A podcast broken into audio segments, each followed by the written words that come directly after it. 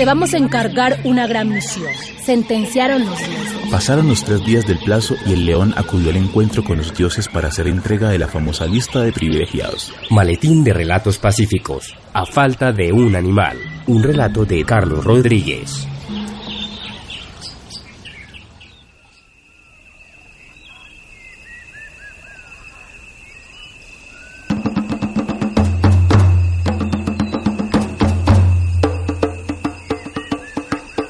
Principio de los tiempos, el mundo como mundo no existía. Todo era tinieblas y oscuridad. El caos reinaba por completo. En vista de esta situación, los dioses inventaron la luz y la luz fue hecha. Crearon el mundo con sus cielos y sus mares, y por supuesto, dejaron el monte como el más hermoso de los vivideros de ese mundo nuevo. Cuando se dieron cuenta de que a esta creación divina le faltaba un ingrediente adicional para que quedara completa, dieron vida a los animales para que, conviviendo en paz y armonía, gobernaran y conquistaran las bellezas del mundo. Y estos, bien mandados, se esparcieron por la inmensa geografía terráquea, invadiendo cielos, mares y el monte en toda su espesura. Dejaron al león como rey de tanta majestuosidad, rey absoluto no solo del monte, sino también soberano de todos los animales del mundo. El león era el encargado de mantener el orden y fundamentalmente de hacer cumplir las órdenes de los dioses. Y este león gobernaba con gran sabiduría para mantener la paz y el equilibrio en la tierra, direccionada desde el monte, pues no permitía que entre animales se generara ningún tipo de violencia, y de esta forma los grandes respetaban a los pequeños y los pequeños a los grandes en una comunión perfecta. Pero con el paso del tiempo, la convivencia entre los animales cambió por completo. Unas a otras las criaturas empezaron a hacerse daño.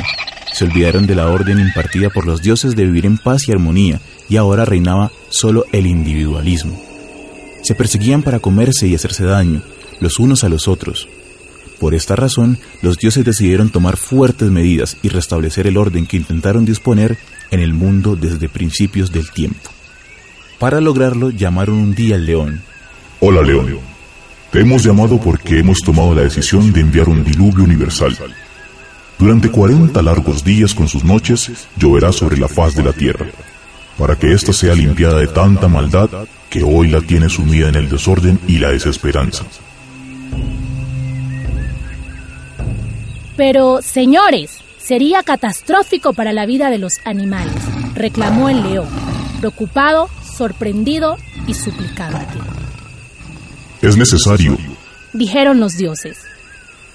Los animales que hoy pueblan la tierra se han dedicado a fomentar la maldad y el irrespeto entre ellos mismos. Por lo tanto, hemos tomado esta drástica decisión, que sin duda alguna no tiene marcha atrás. No, no me parece justo, insistió el león. Además, yo como rey debo velar por la seguridad de todos y no encuentro acertada esta medida. Sabemos que eres un rey justo, sabio y bondadoso que nos ha dejado tentar de tanta maldad. Por eso te vamos a encargar una gran misión. Sentenciaron los dioses. Ustedes dirán, contestó el preocupado rey. Tienes tres días de plazo, tres días únicamente, para que desde tu sabiduría escojas 20 animales que por su comportamiento ejemplar, demostraciones de amistad, bondad, respeto, altruismo, solidaridad y demás valores eternos, subirán contigo a un arca que vas a construir, a fin de protegerlos del diluvio que vamos a mandar sobre la tierra, y así se salven de morir ahogados. Con los animales que se salven y que tú desde tu sabiduría sabrás escoger, pasado el diluvio universal van a formar una nueva raza, una nueva sociedad llena de bondad, respeto, solidaridad y convivencia. El león meditabundo salió del encuentro con los dioses, preocupado porque solo contaba con tres días de plazo para reunir al selecto grupo de animales que harían parte del nuevo proyecto de vida.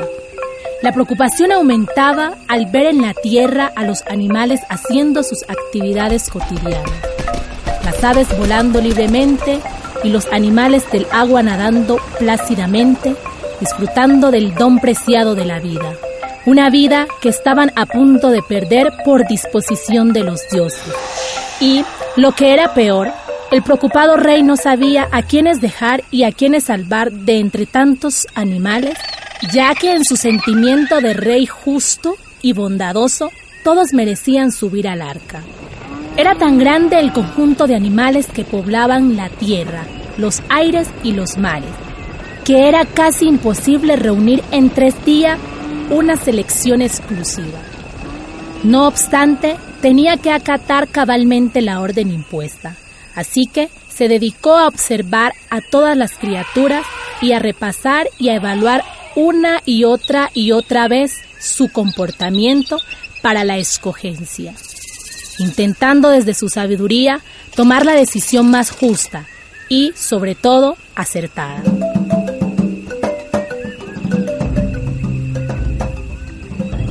Pasaron los tres días del plazo y el león acudió al encuentro con los dioses para hacer entrega de la famosa lista de privilegiados. Sin pérdida de tiempo aquellos le preguntaron, ¿Ya tienes la lista que te encargamos? Sí, ya la tengo y aquí está, contestó más tranquilo el león mientras extendía su garra derecha para hacerles entrega de la famosa selección. De forma inmediata, los dioses revisaron la lista, antes de lanzar varios gritos de asombro al leerla. ¿Pero qué significa esto? Es la lista de animales que ustedes me pidieron convocar para librarlos del diluvio universal, contestó el león con cierta malicia. Pero no entendemos qué son estos nombres tan raros. Replicaron los dioses aún envueltos en el asombro y la ira. Para su mayor descontento y pasmo, el león les quitó la lista que segundos antes les había entregado y tras invitar a los convocados, empezó a leer en voz alta. Uno a uno, ante el llamado a lista del león, empezaron a salir de la espesura del monte formando una larga fila de animales extraños. Encabezaba la fila el llamado ranario, que era una combinación entre una rana y un canario. Otro llamado colimbriz, que era un colibrí alargado como una lombriz. Apareció una cosa más rara todavía, llamada jejencudo, nacido entre jejen y un zancudo. Un animal llamado lorata, de la combinación entre una lora y una rata. Otro llamado patoma, del cruce entre un pato y una paloma. El pulgojo, que salió de la mezcla entre la pulga y el piojo. Otro llamado gatortuga, con cabeza y cola de gato y el duro caparazón de la tortuga. La moscaraña, con el cuerpo y las alas de la mosca y las patas de una araña. Uno más al que llamó cusebra que era una larga culebra, pero con el cuerpo a rayas blanco y negro como una cebra, y otro llamado rinocefante, un animal de gran tamaño, quizá el más grande de todos, el cual tenía el cuerpo y el cuerno del rinoceronte y las orejas, rabo y trompa del elefante. La lista de animales raros continuaba con el cabrallo, combinado entre una cabra y un caballo. Este animalejo era de lo más parecido a un pony, aunque del tamaño de una cabra con cara, espalda y cola de caballo. Del cruce de un alacrán y un cangrejo salió otro llamado alacangrejo, un espécimen con dos tenazas y un aguijón. El llamado lechuzapo, un animal muy feo nacido entre los no menos agraciados lechuza y sapo. Y como no podía ser de otro modo, la principal característica que había heredado el nuevo personaje eran sus ojos en extremos saltones. Continuó el desfile con un animal llamado miconejo, que salió entre el mico y el conejo. Otro al que llamó cucarachango, nacido del cruce entre la cucaracha y el chango. El zorratón, de la combinación entre el zorro y el ratón.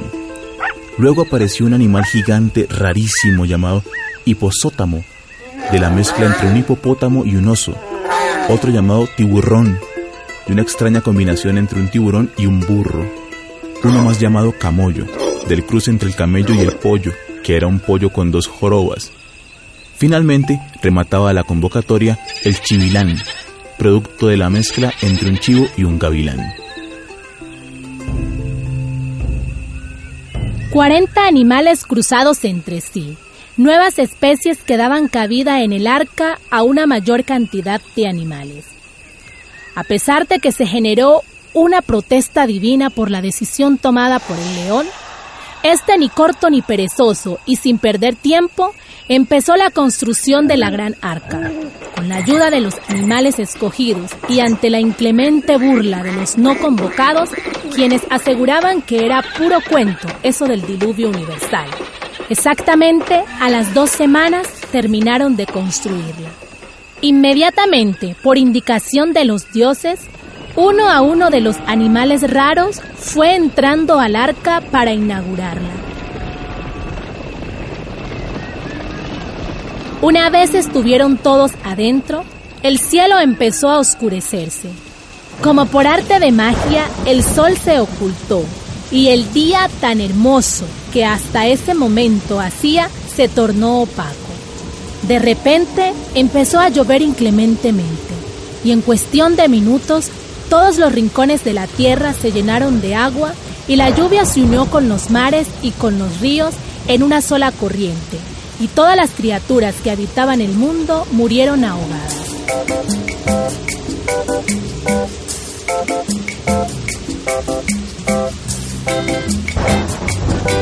A bordo del arca todo era alegría y felicidad.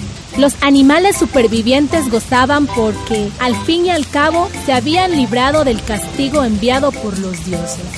El zorratón vivía feliz. El zorro y el ratón sentían que eran una combinación perfecta.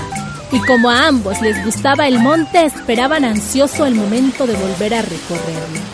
El alacrangrejo, felices con sus tenazas y tremendo aguijón, que los hacía soñar invencibles. Igual le ocurría al hiposótamo. Los grandulones, hipopótamo y oso se sentían ahora mucho más imponentes, sin olvidar la alegría del tiburón, por la felicidad del tiburón con una parte que le sobresalía vistosamente, producto del aporte del burro.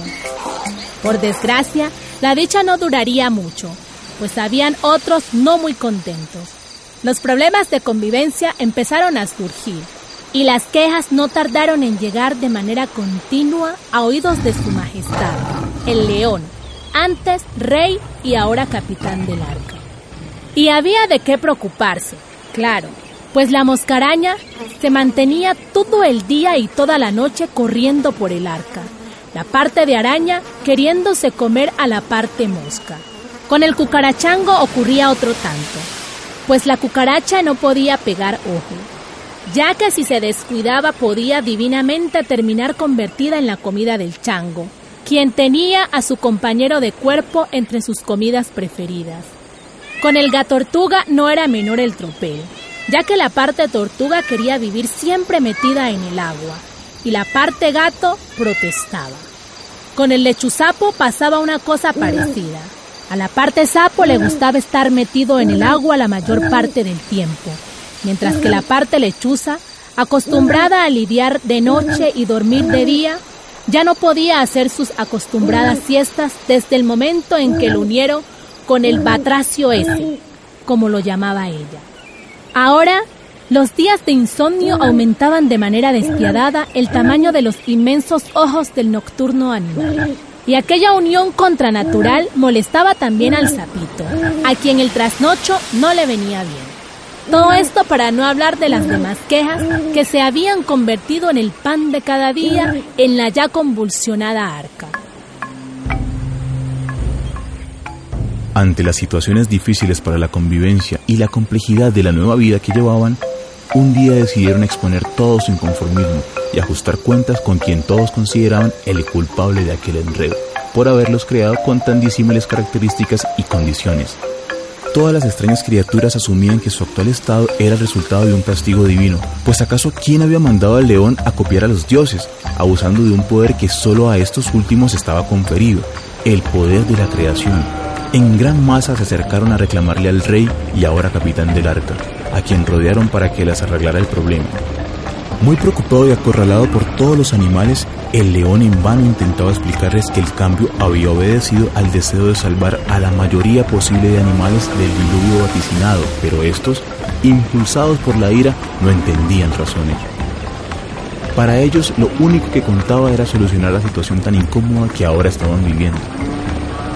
Contra las paredes de la inaugurada arca se encontraba el león, a punto de ser alcanzado por la turba enfurecida cuando despertó sobresaltado y se vio echado en la cómoda cama donde dormía cada noche. A salvo de la pesadilla ocasionada por la avalancha de seres nacidos del noble deseo de salvar a sus súbditos del diluvio universal. Sudoroso se levantó, abrió sus inmensos ojos rasgados y descubrió que estaba en un lugar seguro, viviendo en la pasibilidad del monte creado por sus dioses, allí donde todo era paz y equilibrio, y no en medio de las aguas turbulentas de la tierra cubierta por un cruel diluvio. Al final todo lo vivido había sido tan solo un sueño, o más bien una pesadilla tan grande como sus barbas. Con la convicción de estar rodeado del regocijo del monte, se asomó por el balcón de su palacio para respirar el aire puro que le proporcionaba tanta naturaleza creada por los dioses. Y no bien empezaba a disfrutar de todo ese encanto cuando vio que a su palacio se acercaban en gavilla la tortugaña, el tigrillo y el camaleón. Se sintió desfallecer, pues pensó que la pesadilla había revivido. Tan impresionado había quedado después de aquella horrible pesadilla. Tan intensas le habían parecido las situaciones y las imágenes allí vividas que de súbito empezó a ver a los animales con los que trataba cotidianamente como si fueran seres extraños, creados por la imaginación. Así, a la tortugaña la vio como el injerto entre una tortuga y una araña, al tigrillo como el cruce entre un tigre y un grillo, y al camaleón como una mezcla de camarón y león. Ya más tranquilo, el soberano reunió al grupo TTC, Tortugaña, Tigrillo y Camaleón, para contarles en medio de risas el sueño vivido, lo que aprovecharon para inventar nuevas criaturas, paridas de la imaginación que solo el monte, el gran monte, podría crear inclusive en los sueños más recónditos.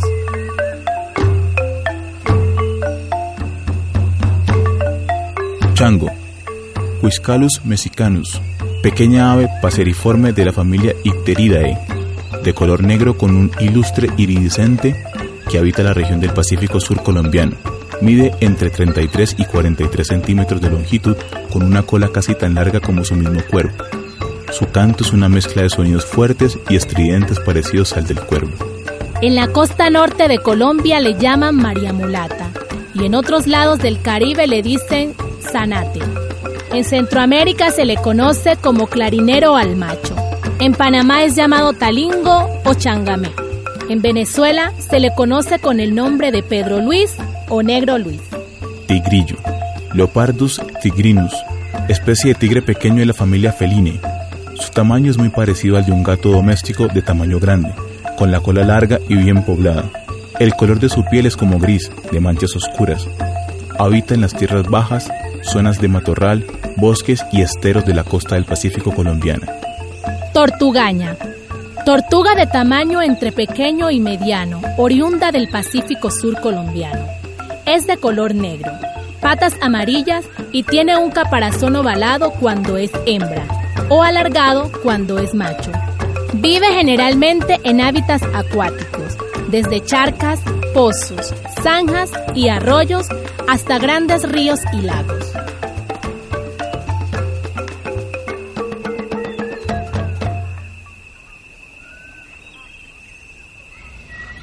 Falta de un animal. Es parte de una serie de historias contadas por narradores afrocolombianos para hablar de los bosques y su gente desde la literatura y para mostrar las formas que tienen de relacionarse con la selva. Ministerio de Ambiente y Desarrollo Sostenible. Fondo Acción.